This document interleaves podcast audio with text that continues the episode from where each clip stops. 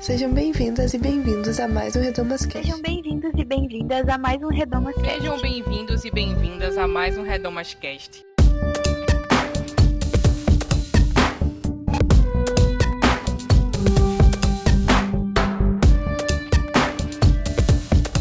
Sejam bem-vindas e bem-vindos a mais um Redomas Cast, esse espaço onde discutimos assuntos relevantes para nós mulheres e para os homens também. Eu sou Bianca Ratti e no episódio da série Prosa nós vamos falar sobre cristianismo e o feminino. Mas antes de apresentar as nossas convidadas, eu quero dar um aviso sobre os nossos podcasts antigos. Como vocês sabem, a gente usa o SoundCloud, mas ele é um serviço que tem um limite de upload e como a gente não tem nenhum tipo de financiamento, a gente atingiu o limite de upload e agora a gente precisaria assinar a versão premium. Como a gente está lidando com essa questão do financiamento e como que a gente vai resolver essa situação, alguns dos nossos episódios antigos não estão mais disponíveis no ar. Então a gente pede paciência, porque pretendemos resolver isso até o próximo episódio do Redomas Cast, para ver se a gente vai de repente mudar de, de é, site para upload, se de repente a gente vai fazer algum projeto de financiamento, a gente não sabe ainda. E até se vocês tiverem alguma ideia, quiserem deixar nos comentários, quiserem enviar um e-mail, uma mensagem pelo Facebook, a gente agradece. E é isso. Agora eu queria apresentar para vocês quem eu chamei aqui para conversar sobre esse tema tão legal. E eu queria pedir para que elas se apresentassem um pouquinho pra gente. Estou aqui hoje com a Rebeca Maciel. Oi, Rebeca. Oi, gente. É, meu nome é Rebeca, sou carioca, eu sou formada em psicologia, em teologia e agora eu faço mestrado em ciência da religião. E minha pesquisa está direcionada à relação de gênero e religião hoje. Legal. E também estou aqui com a Angélica. Olá, Angélica. Oi, gente. É, eu sou Angélica. Eu sou formada em teologia, também faço mestrado em ciência da religião Sou participante da Reju, da Retifale, do coletivo por uma espiritualidade libertária. E milito bastante nessa parte de gênero e religião também. Legal, bacana.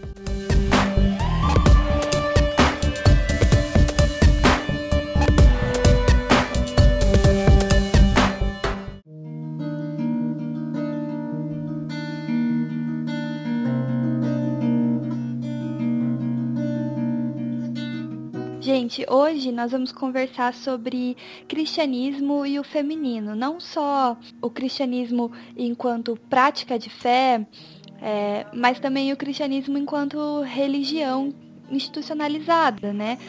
É, a gente vai falar um pouquinho sobre fé, sobre os símbolos, enfim, que a gente utiliza, mas também a gente vai falar sobre como que nas nossas igrejas e na nossa vida é, foram abordadas alguns temas com relação ao feminino mesmo, sejam as mulheres, sejam símbolos de feminilidade. E é um começo de conversa, é uma introdução, é para gente fazer perguntas. Eu acredito que nós três que estamos aqui, tantas outras pessoas que discutem esse tema, sempre começaram por perguntas, sempre começaram questionando algumas coisas, se deparando com perguntas, ou alguém gerou perguntas é, na gente sobre essas coisas. Então, sempre é legal começar um assunto fazendo perguntas sobre ele. E a ideia aqui não é escandalizar, não é, é de repente falar alguma coisa que para muitas pessoas pode parecer até uma heresia. O que a gente quer aqui é provocar questionamentos mesmo, porque tem algumas coisas que durante a nossa caminhada cristã podem parecer despercebidas, podem passar pelos nossos olhos assim e a gente acabar não observando a respeito mesmo de ser mulher, ser cristã e como que o cristianismo vem ao longo da história tratando esses símbolos do feminino, né? E a gente pode começar essas perguntas sobre como que nós chamamos Deus, né? Durante durante a minha minha caminhada cristã, eu tenho ouvido a gente chamar Deus de pai, tenho ouvido a gente chamar Deus de rei, tenho ouvido a gente chamar Deus de Senhor, mas quem que apresentou esses símbolos pra gente? Aonde esses símbolos estão? E será que Deus aparece é, na Bíblia apenas dessa forma? Será que Deus aparece apenas representado por símbolos masculinos? Eu queria que a gente conversasse um pouquinho sobre isso, meninas. Quem se sentir aí à vontade para falar, pode falar. Vamos lá. Como chamamos Deus? É, realmente é uma questão que sempre me inquietou, questão desse Deus masculino, né? Porque se a gente for pensar em Gênesis, quando a gente tem na Bíblia falando que Deus nos fez a, no, a imagem e semelhança, como a gente pode, como mulher, ser a imagem e semelhança de Deus se esse Deus ele é representado como esse masculino? Então foi uma coisa que sempre me inquietou. Né? Se Deus é homem, como que eu sou a imagem e semelhança dele? E, e aí, nessas pesquisas, nessas, nesses pensamentos, eu me deparei com uma questão, e é uma questão também muito pessoal, com a questão de uma, uma teologia que, que não vai definir quem Deus é. Inclusive, Deus não é mulher também. Né? Eu lembro da Ivone Gebara, um dos encontros, que alguém foi, foi, foi falar: ah, então a gente pode chamar Deus de mãe, né? trocar o Deus pai por Deus mãe. Aí ela fala: isso também é uma idealização do mãe, do ser mãe. Nem toda mãe é boa, assim como nem todo pai é bom. A gente tem que abandonar essas questões de, de nomes de Deus, sim trata Deus como um mistério, como a esperança, como o amor. Então eu vou um pouco por esse caminho, né, de, de abandonar esses nomes de Deus que a gente tem, porque sim, são construções sociais, são construções de gênero, são construções que a gente tem que chegar na Bíblia. Até como você, Bianca, falou, é, né, quem foi que falou né, que Deus é esse homem? Foram homens, simplesmente foram homens que, que escreveram, que estão à frente então, tem que ter um trabalho, um esforço de, de reinterpretar, de reimaginar é, essa imagem de Deus. Porque a imagem de Deus muitas vezes é a imagem que a gente quer de Deus, não quem de fato é esse ser misterioso, cheio de bondade, etc. Quanto a isso, tem várias coisas que são interessantes, assim. Eu lembro muito, assim, eu não falo direito outras línguas, mas o George Hiager, é assim que se fala o nome dele? ele tem um livro chamado Cristo Império, que ele fala sobre a ah, questão da repressão. George Hiager. Isso, eu não sei falar assim. Mas, enfim, as representações do nome de Deus têm a ver com a forma que a gente constrói essa ideia da divindade, né? Então ele, por exemplo, trabalha em Cristo do Império essa noção de um Deus conquistador, um Deus dominador, um Deus hierárquico, né? E da mesma forma que a gente constrói não só Deus como hierárquico, como dominador, mas Deus hierárquico na, hierarquia, na hierarquia de gênero. Então a gente coloca esse Deus superior no masculino, né? E a Linda Woodhead fala muito dessa luta pelo uso do nome de Deus no feminino como uma coisa realmente política, mais do que propriamente dizer assim, realmente Deus é uma mulher. A gente, quando a gente usa, por exemplo, a ideia de Deus como deusa, a gente não realmente está dizendo que Deus teria uma vagina e uma socialização feminina e tudo que a gente, dependendo da nossa linha, a gente diz que significaria uma mulher. Mas é uma, realmente uma, uma classificação política para a gente fazer isso que você comentou, tipo, se Deus é homem, se Deus é senhor, se Deus é dominador, esse Deus não tem a ver comigo. Esse Deus não tem a ver com excluído. No momento que a gente realmente coloca, por exemplo, Deus como negro, Deus como mulher, Deus como pobre, a gente não está falando isso porque realmente Deus seja isso. A gente está falando isso realmente uma questão realmente política de identificação. E eu acho que esse é um debate assim, muito importante, porque, por exemplo, os nomes que são de Deus são nomes que a gente dá para Deus. Assim, se você olhar pela Bíblia, raramente Deus diz meu nome é X. Só no máximo quando Deus fala eu sou o que sou. Tem coisa mais vaga e mais misteriosa do que isso, né? Os outros nomes que a gente encontra na Bíblia são homens e mulheres que nomeiam Deus, né? Por exemplo, estava lendo recentemente um texto lá de Gênesis. Antes de Agar ter tido seu filho, Sara expulsa Agar de casa enquanto ela está grávida, por causa de treta lá com Abraão e Sara. Agar vai para o deserto se encontra com Deus. E no deserto ela nomeia Deus, chamando aquele que vê. Então, de acordo com nossa experiência com Deus, com as nossas impressões sociais, nossas expressões de vida, a gente vai dar um nome para Deus, né? É claro que esse nome a gente tem que ter clareza de que esse nome não representa o que de fato é Deus. Então é importante ter esse fundo aí do mistério. A gente tem que saber que realmente não representa Deus.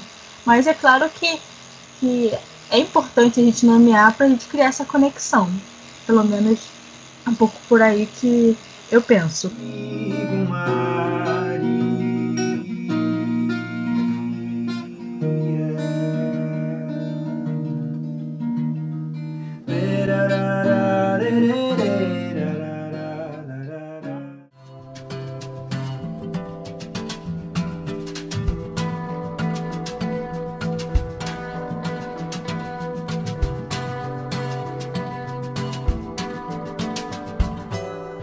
Falaram um pouco mais, queria que a gente explorasse um pouquinho mais quais que são as consequências dessa ideia que a gente tem e que a gente não para para pensar de Deus como homem, que vocês veem assim nas nossas igrejas, na maneira com que a gente leva as nossas práticas de fé, como é que vocês veem isso assim, as consequências disso, se é que tem consequências e tal?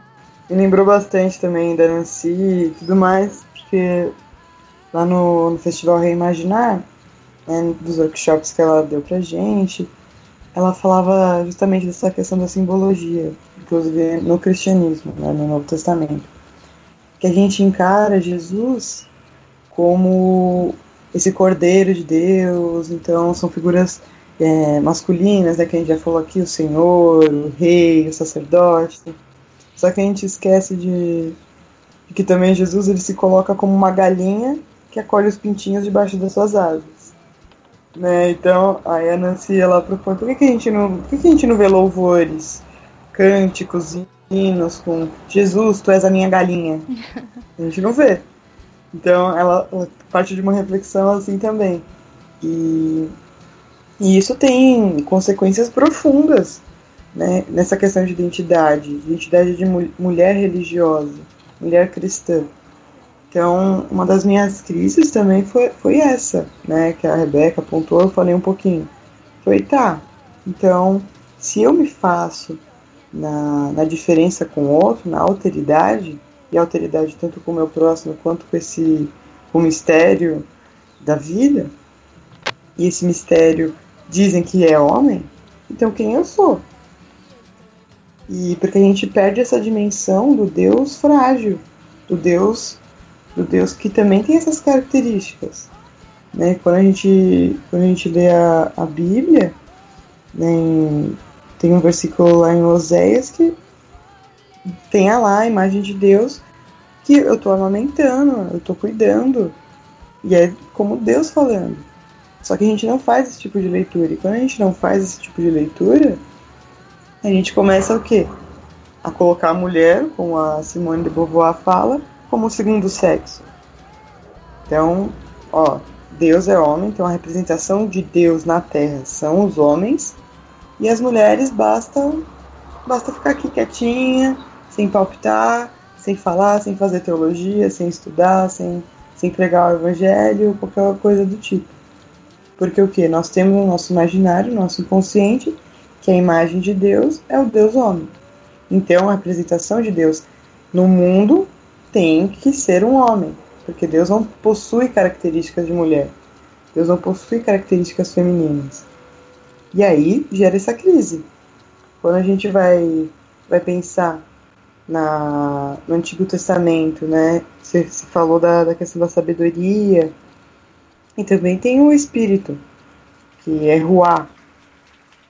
E essa palavra que também é feminina. E e eu lembrando um pouquinho da. Quando estava estudando o Antigo Testamento, tem um teólogo, Walter Brueggemann, que aí ele vai trazer essa parte da, de Deus como criador. Porque toda essa, essa, essa visão da fertilidade nos antigos era ligada à mulher. E a gente tem isso em Javé também. Né? O Deus que cria, o Deus que sustenta a terra.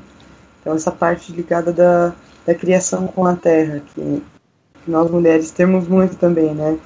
Essa ligação com a terra, com os ciclos da natureza. E que isso é menosprezado porque quando a gente vê lá Yahvé, Javé ou qualquer outro nome de Deus ali nas escrituras, a gente já tem um imaginário como se fosse um Zeus, um velho, um homem, barba branca, poderoso, rico, que tá nem aí. Esse, infelizmente, é imaginário, não é o Deus que a Rebeca coloca aqui, que é esse Deus do oprimido, o Deus que faz as tendas com o povo, né, o Deus da libertação. E infelizmente, se a gente tem essa, esse imaginário de Deus, do Deus poderoso, todo-poderoso, é, vingador, guerreiro, rei, é, rei dos exércitos, a gente não se identifica com a nossa condição de, de pessoas que sofrem, de pessoas que estão tentando lutar por um mundo mais justo, por uma, por, pelas causas sociais. Então, eu creio que a imagem de Deus, ela, ela reflete muito na nossa espiritualidade, na nossa religiosidade porque ela vai definir como a gente se porta perante ao mundo. Porque a gente justi se justifica com essa imagem de Deus. Olha, eu ajo assim porque Deus é assado. Só que na verdade, Deus é a nossa imagem e semelhança nesse sentido. Deus, a teologia ela parte de um pressuposto muito antropológico da coisa. E aí a gente perde a dimensão do mistério, porque aí Deus ele é simplesmente o meu ídolo, que eu vou justificar os meus atos que eu vou justificar a minha intolerância religiosa, que eu vou justificar meus preconceitos, que eu vou justificar a minha homofobia e transfobia. E aí Deus se torna um ídolo. E é nesse ídolo que a gente tem que batalhar diariamente para destruir, primeiramente em nós, esse tipo de ídolo que, que não liberta as pessoas, mas sim é, coloca culpa, medo, revolta e distanciamento com, com a espiritualidade. É, pegando um pouco o que a Angélica falou e indo partindo para a heresia, porque é muito difícil segurar a heresia.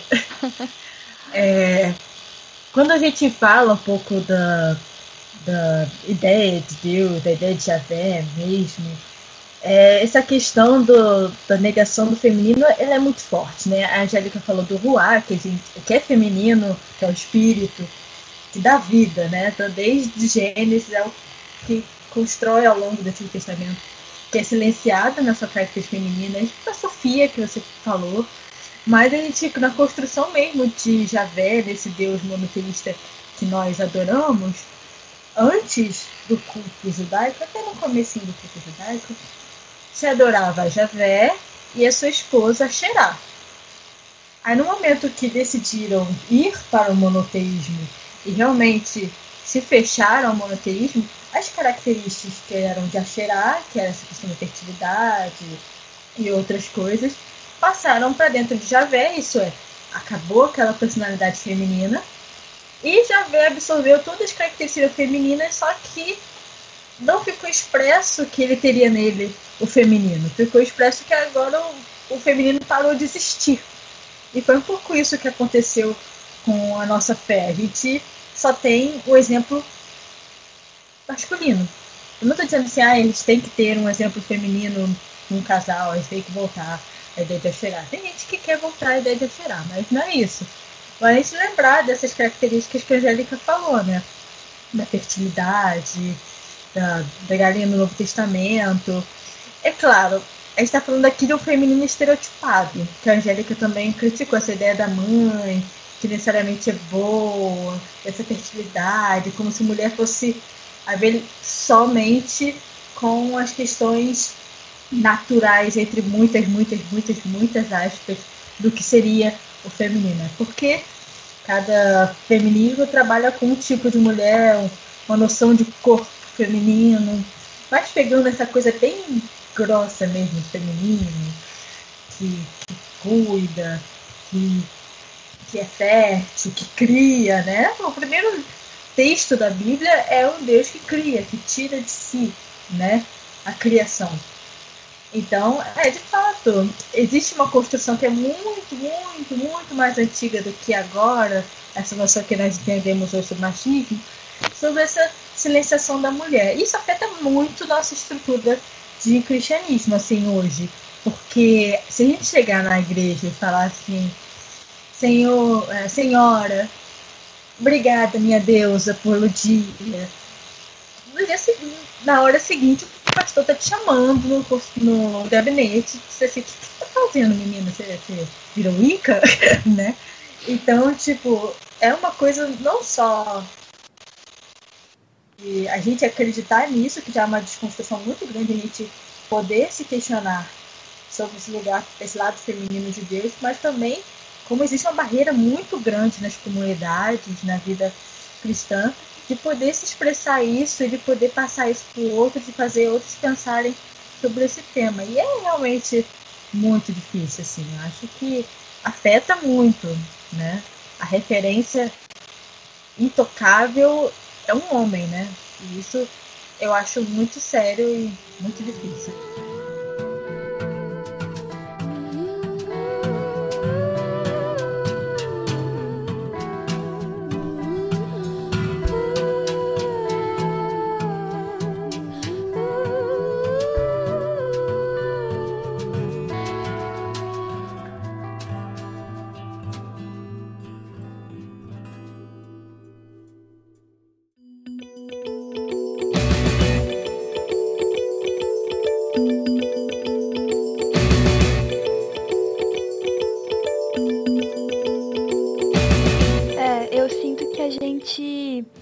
Gente fez construções, né, que não. Que às vezes, assim, claro que, que tem como desconstruir, claro que a gente está aqui, né, tentando provocar os, esses questionamentos. Pra, mas é claro que a, a construção, né, parece muito grande, assim, né? Tudo que a gente já já viveu historicamente enquanto humanidade é muito grande para a gente chegar até aqui, né? E a gente está enfrentando como a Rebeca falou, a gente está enfrentando o, o, a consequência né, direta de uma construção que é muito antiga, né, extremamente antiga. Então, é, acho, que, acho que a ideia de provocar questionamentos é, é porque a gente, a gente precisa se perguntar algumas coisas. É, mas realmente é muito grande, assim, é muito sério essa essa reflexão, assim. E também uma coisa que eu achei muito legal de pontuar, eu, eu até tinha anotado para falar, mas acabei passando por cima, eu iria falar na introdução, que é essa questão, né, do, de que a gente não iria definir aqui o que é cristianismo, nem o que é o feminino, né? Porque principalmente o feminino acho mais difícil de definir do que, que é o cristianismo. E que, infelizmente, a gente vai ter que fazer uns. Vai ter que é, fazer malabarismo aqui, né, com as definições de, de feminino, porque toda. Pelo menos eu acredito que nós três temos isso, esse pensamento de que o feminino não é uma coisa pré-estabelecida e não é um conjunto, né, de. Enfim, é, normativas e padrões estabelecidos. Mas eu acho que a gente está acho que a gente está falando aqui, quando a gente fala de feminino, dessas construções um pouco mais estereotipadas mesmo e também um pouco é, culturais da época bíblica mesmo, né? Até do porque é quando foram construídos esses símbolos, né? E, e aí, é, eu acho que a gente, falando sobre época bíblica, acho que a gente pode passar para o bloco 2, que seria as histórias que a gente escolhe contar. Como e para quem contamos. Então, é, como vocês sabem, esse podcast ele está encerrando é, uma campanha de 10 dias no Redomas, chamado, chamada Mulheres Bíblicas e Nós, onde a gente. Nosso objetivo é contar mesmo a história é, das mulheres por uma outra perspectiva, contar a história de mulheres através de mulheres, mas contar essas histórias, porque a Rebeca mesmo no texto dela sobre mulheres do, da, da igreja primitiva, né, do Novo Testamento, ela fala um pouquinho sobre a, essa impressão da gente de, de não ter mulheres né, no Novo Testamento, ou terem algumas poucas. Mas eu sinto às vezes que se a gente olhar a Bíblia como geral, a gente sente que tem poucas mulheres. Porque tem, né? É, por uma questão histórica, é, se a gente comparar a quantidade de protagonismo masculino, ela é muito maior do que histórias protagonizadas por mulheres, mulheres que têm nome, muitas poucas, né? Que têm nome, que aparecem com nome. É... E muitas vezes, quando aparecem, são protagonistas de história de violência, de histórias de silenciamento. É... Então a gente, a gente acaba olhando para esse, esses textos e muitas vezes tendo uma dificuldade de se relacionar com a Bíblia ou não se enxerga na Bíblia, né? Então, eu queria conversar com vocês sobre isso, ver o que vocês pensam disso. É...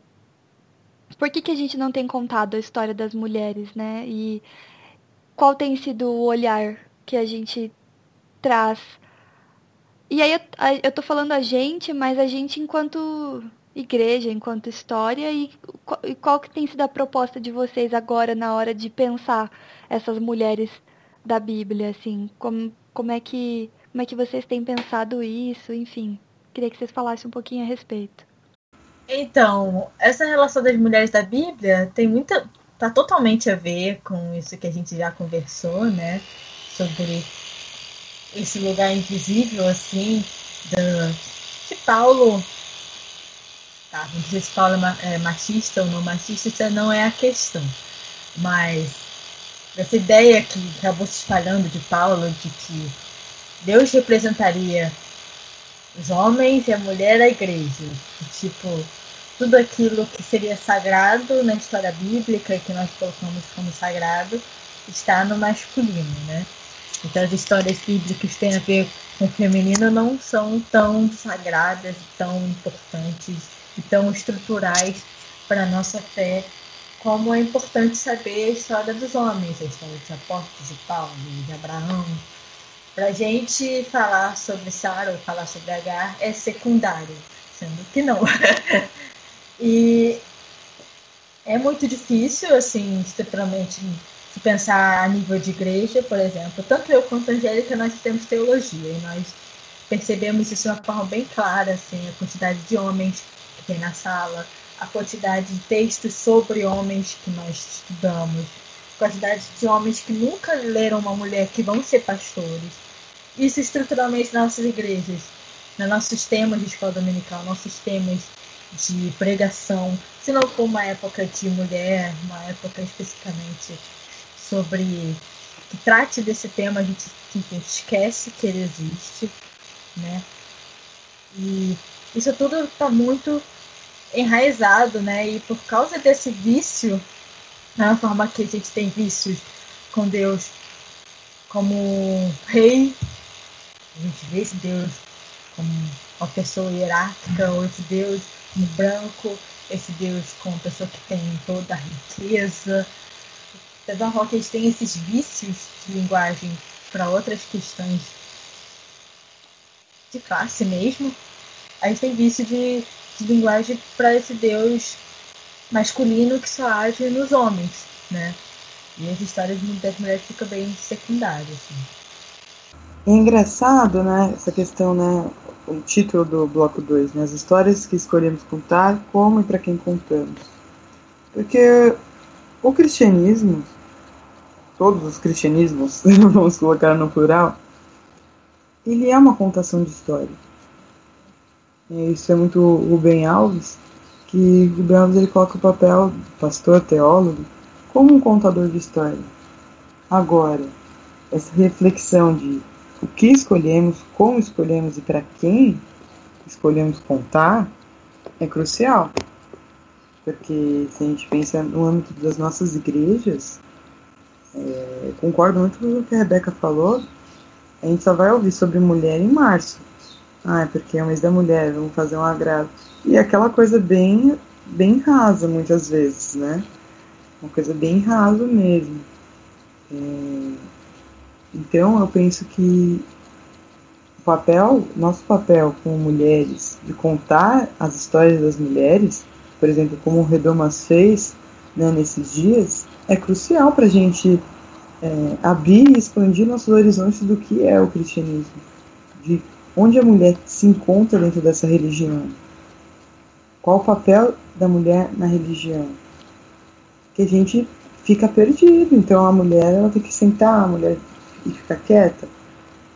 O mesmo silenciamento que muitas vezes a gente vê na Bíblia, o silenciamento das mulheres, a gente vê esse silenciamento nas nossas igrejas.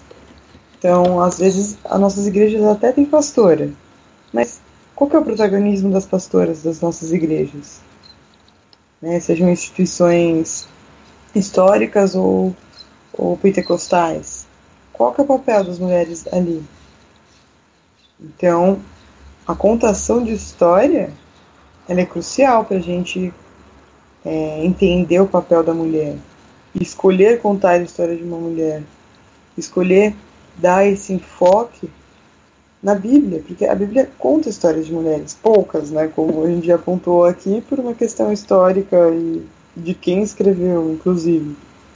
Mas é, é peneirar, é achar esses pontos que a gente pode, ó, gente. Aqui na Mulher Samaritana, Jesus fez teologia com uma mulher. Ele conversou com uma mulher que não deveria. E, e dar, dar luz a esses textos, resgatar a potência desses textos para a construção do nosso ser mulher. Porque o nosso ser mulher está além desses estereótipos do que é ser mulher barra feminino. Ser feminino é o que a gente decide ser feminino. Né? Ser mulher é o que a gente decide ser mulher. O que é ser mulher? Então, quando a gente se depara com, com essas histórias, a gente vai escolher como contá-las. A gente vai escolher como, como descrever essa história. Né? E aí tem a pergunta que, que a Redomas fez também, né? Como contar essas histórias livres do machismo, racismo, xenofobias teológicas? É partindo numa desconstrução que tira esse Deus colonial, esse Deus, como a Rebeca pontuou, esse Deus do império, esse Deus branco, homem, rico, é, meia-idade, esse Deus que está na política, né, nos nossos governos. É quebrar esse estereótipo de Deus e falar, gente, o Deus verdadeiro, se a gente pode colocar um verdadeiro na frase, o Deus verdadeiro é o que está no povo, é o que está na face do povo. É o, é o Deus que, como Jesus, andava no meio dos moribundos, que falava com mulheres quando não podia falar com mulheres então, é, é, essa é, encontrar como contar essas histórias partindo de como a gente vai, como a gente encontra esse Deus. Qual que é esse encontro com Deus que nós temos hoje? É um Deus que, que é da instituição, da igreja, como a igreja como um todo, ou é o Deus da vida, o Deus que se faz nas relações humanas, o Deus do encontro? Eu acho que é com a maneira que a gente pode contar essas histórias é partindo da vida, é partindo do, do cotidiano, do cotidiano de ser mulher, do cotidiano de ser é, pobre, de ser, de ser preto, de ser é, imigrante. É, é desse cotidiano que a gente vai partir um, um cristianismo que liberta, um cristianismo que dá visibilidade para esse, esses tipos de, de minoria.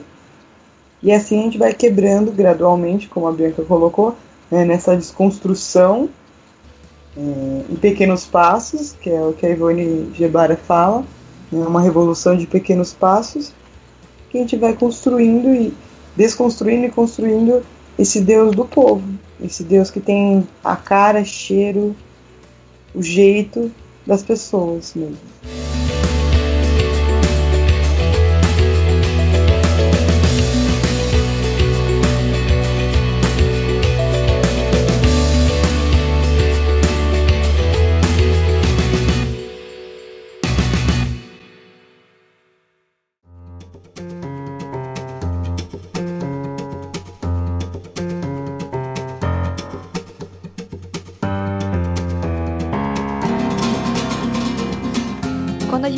Gente estava discutindo a programação desse, dessa campanha de 10 dias, foi uma coisa que a gente falou muito de dessa de quando a gente conta essa história das mulheres, a gente conta é, de maneira a estabelecer que mulheres estão certas e que mulheres são as erradas, né? Então, quem são as mulheres certas para a gente contar a história, seguir o exemplo e quem são as mulheres erradas, né? E eu, por exemplo, vejo que isso acontece com personagens masculinos, existem os errados, os vilões e os mocinhos, porque a gente romantiza, né, todo o texto. Enfim, então a gente é, a gente vê isso com personagens masculinos, mas pelo menos eu sinto que existem mulheres que parece que a vivência toda delas é completamente errada e outras que a vivência delas é completamente certa. E se você for reparar, são. são é, isso não acontece de uma maneira tão incisiva com outros personagens. Eu recentemente participei de um evento onde a gente estudou os livros de primeiro e segundo Samuel e a gente acabou estudando muito a vida de Davi. E foi muito interessante porque ali no evento eu comecei a perceber o quanto a própria Bíblia é, exalta Davi e a gente acabou é, mesmo levando isso, né, para para nossas escolas dominicais, para nossas pregações, para nossa, enfim, fala, construção de que Davi foi um grande rei, de que Davi é o homem segundo o coração de Deus. E não que não fosse, não que, não, não que ele não foi um, um grande homem, enfim. É, e não que ele, que ele não tenha coisas boas que ele tenha feito, mas ele também foi um homem muito violento, ele também praticou uma série de violências, depois foi muito omisso. É, e a gente mas mesmo assim a gente não descarta a vivência toda de Davi por causa desses erros dele. Mas a gente é, descarta muito Sara e muitas eu já ouvi muitas pregações e já, já ouvi é, muitas pessoas falando mal de Sara e colocando Sara assim numa posição é, de, de, de uma mulher sei lá uma mulher que usurpa, de repente, desobediente, enfim, é, descartando outras vivências de Sara, descartando a importância de Sara para nossa fé.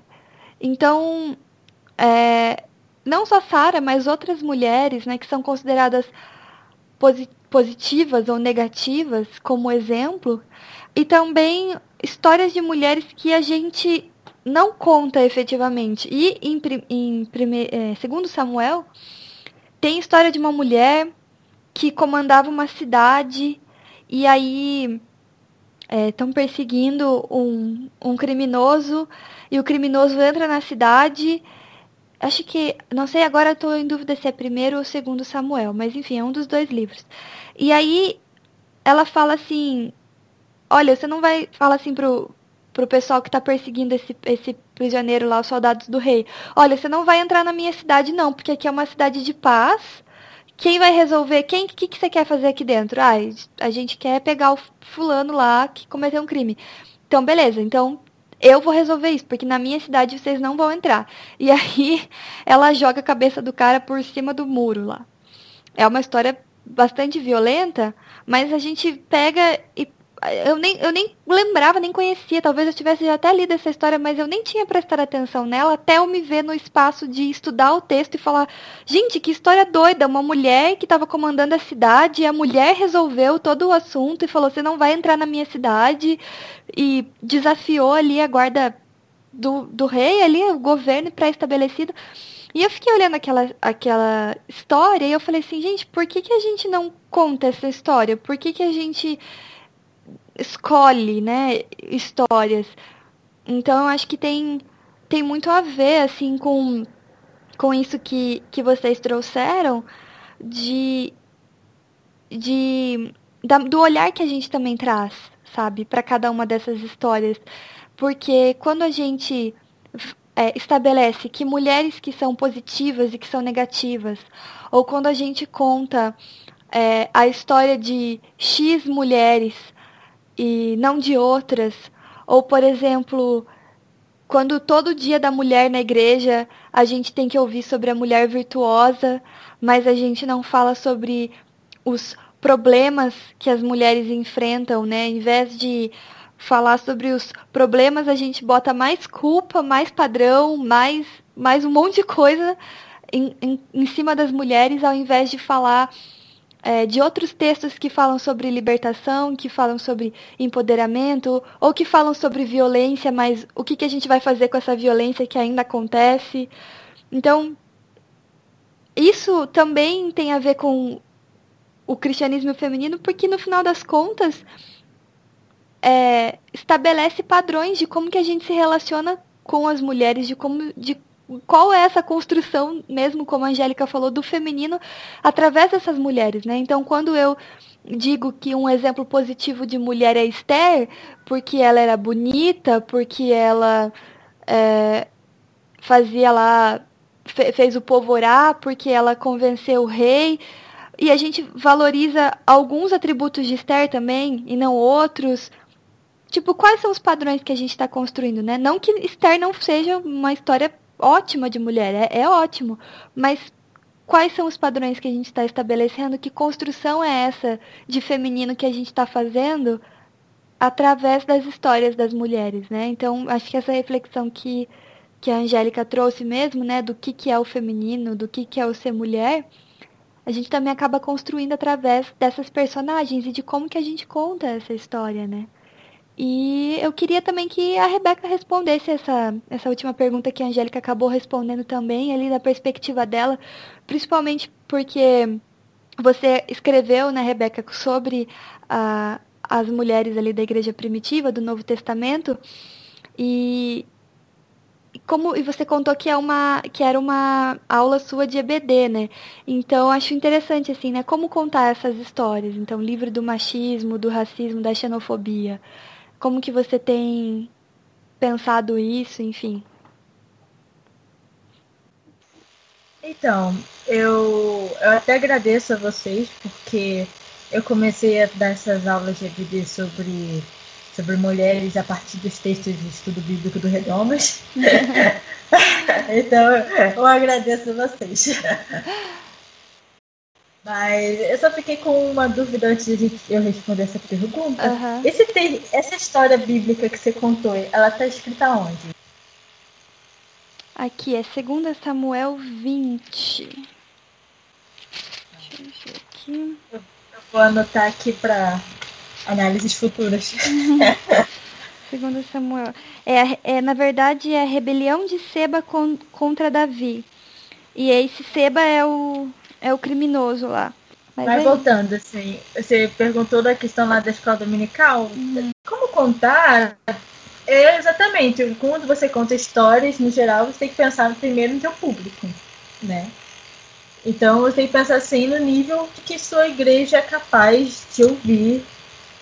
E eu acho que nesse sentido, começar pela Bíblia facilita bastante as pessoas que estão na igreja, assim, porque é o material que elas usam, a grande maioria ainda, enfim, não vou debater isso aqui, mas considera como o livro principal, sagrado para eles, assim, palavra de Deus, na linguagem da, das igrejas.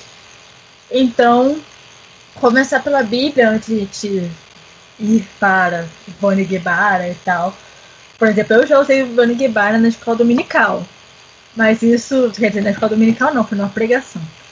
Mas como, né? No meio de um monte de texto bíblico, primeiro não falando sobre mulher, depois entrando no tema de mulher, porque é um processo difícil mesmo, assim. Eu tenho uma igreja, graças a Deus, que tem uma certa abertura. Não digo que é a maior abertura do mundo, porque tem militares na minha igreja, tem gente bem mais velha, não é todo mundo jovem, politizado, de movimentos sociais.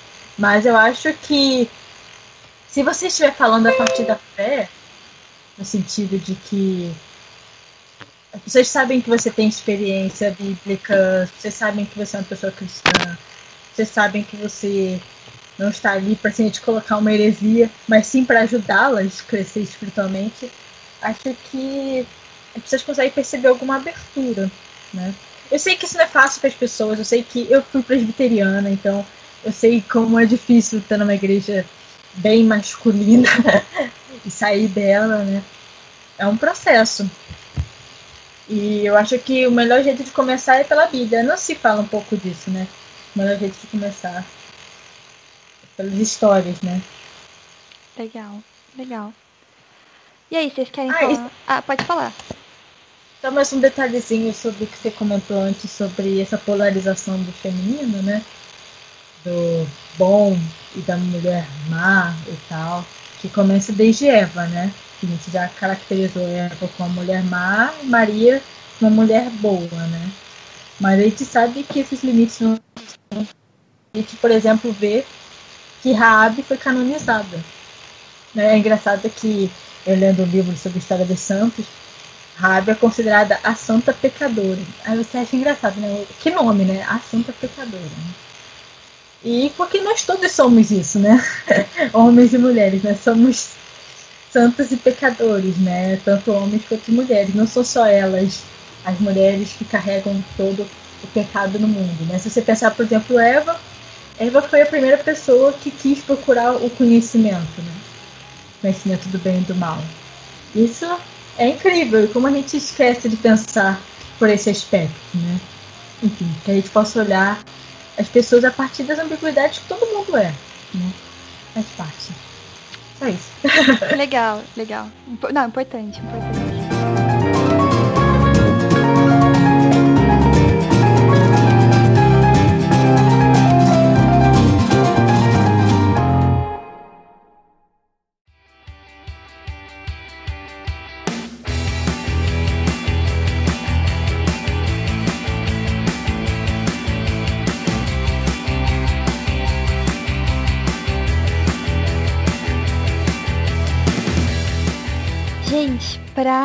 Encerrar mesmo, é, eu acho legal a gente dar recomendações aí, talvez de uma leitura, talvez de uma série, de um filme, podcast, blog, enfim.